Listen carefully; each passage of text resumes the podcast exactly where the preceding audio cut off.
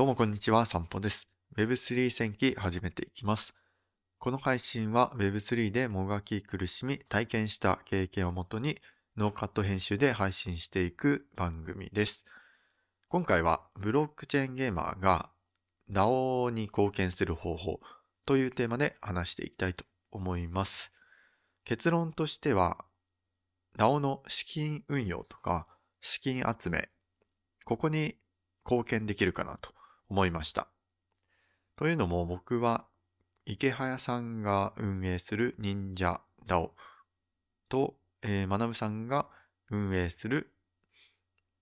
MMT メルマガの DAO に今参加しています。あんまり活躍はできてないですけど、参加しています。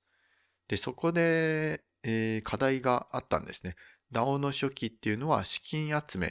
ていうところがまず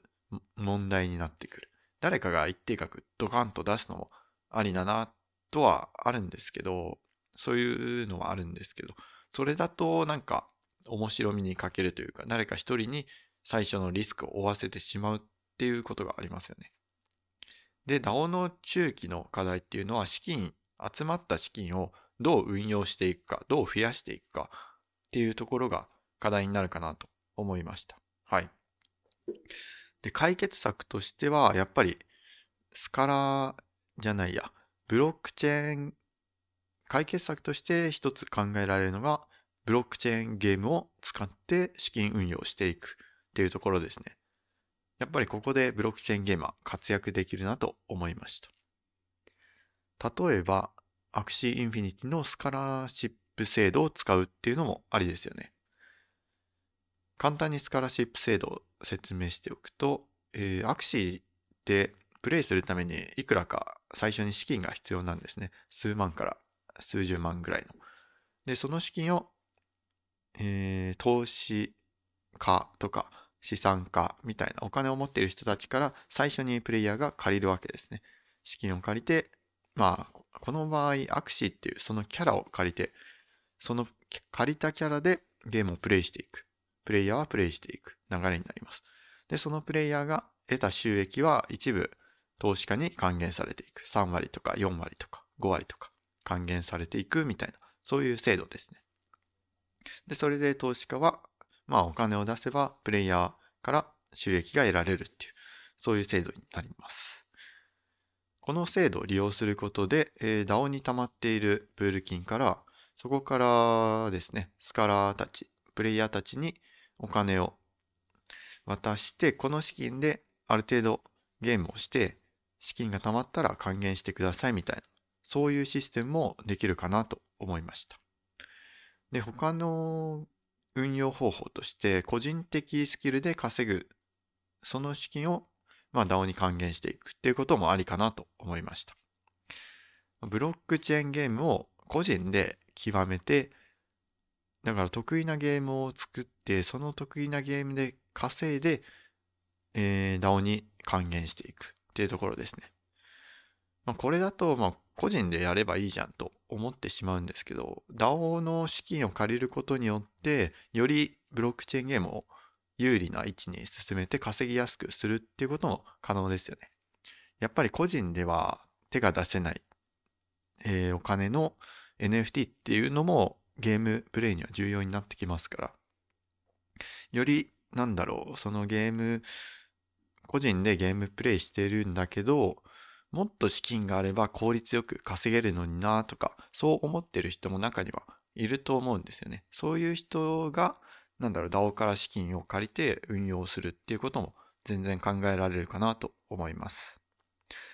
例えばガラゲームズのタウンスターとかも使えますよね。今タウンスターって無料でプレイできて、誰でも無料でプレイできるんですよね。ただ、えーお金、仮想通貨、トークンを稼ぐには、あの NFT が必要になってきます。で、その NFT が、あの、レア度によってもらえる、そのトークンが、トークン数、トークン量が変わってくるんですね。だから個人では手が出せないレア度の高い NFT を持っていれば結構稼げる、もっと効率よく稼げるんだけど、資金がないと。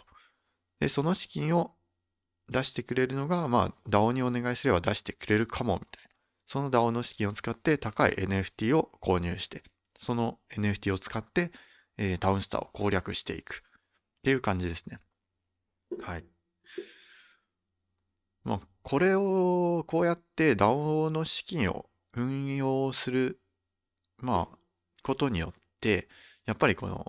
ゲーマーが社会的、ゲーマーに社会的な意義が生まれてくるのが大きいかなと思います。こういう、この資金運用とか資金集めができるっていうことが広まれば。はい。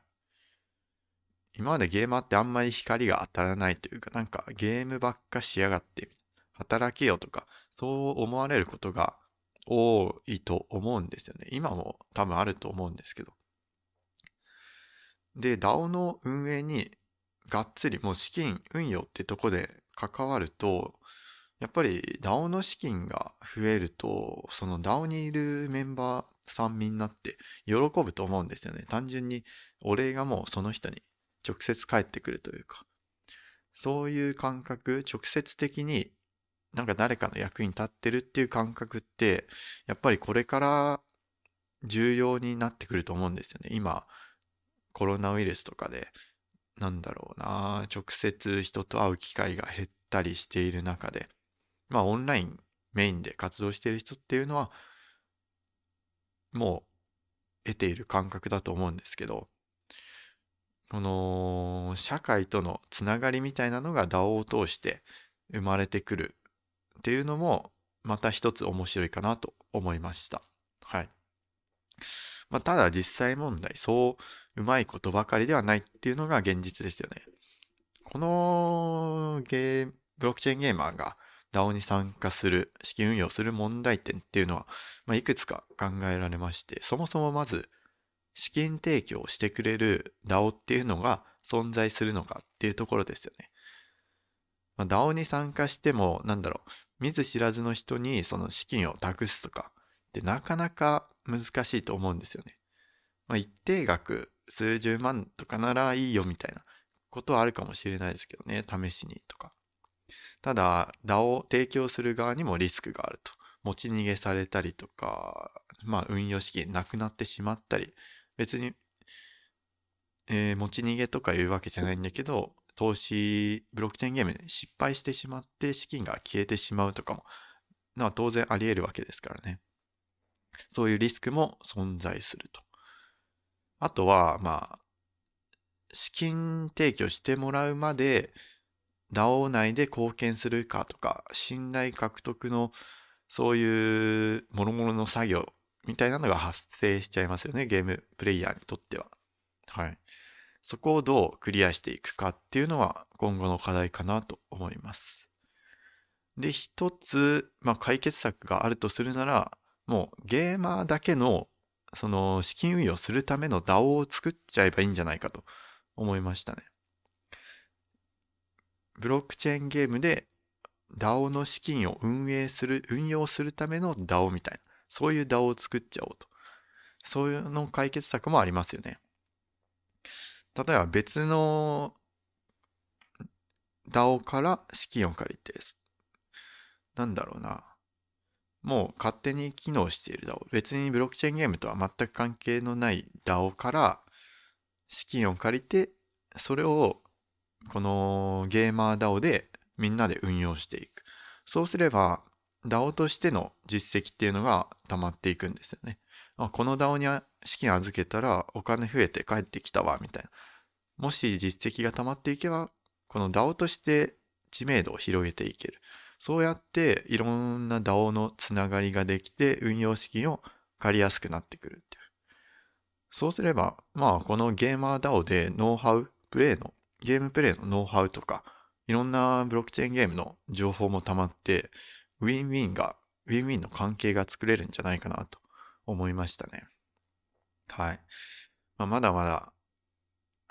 ポットでの考えでいろいろ考えそうなところありますけど、今日はこの辺りで終わろうかなと思います。はい。それでは。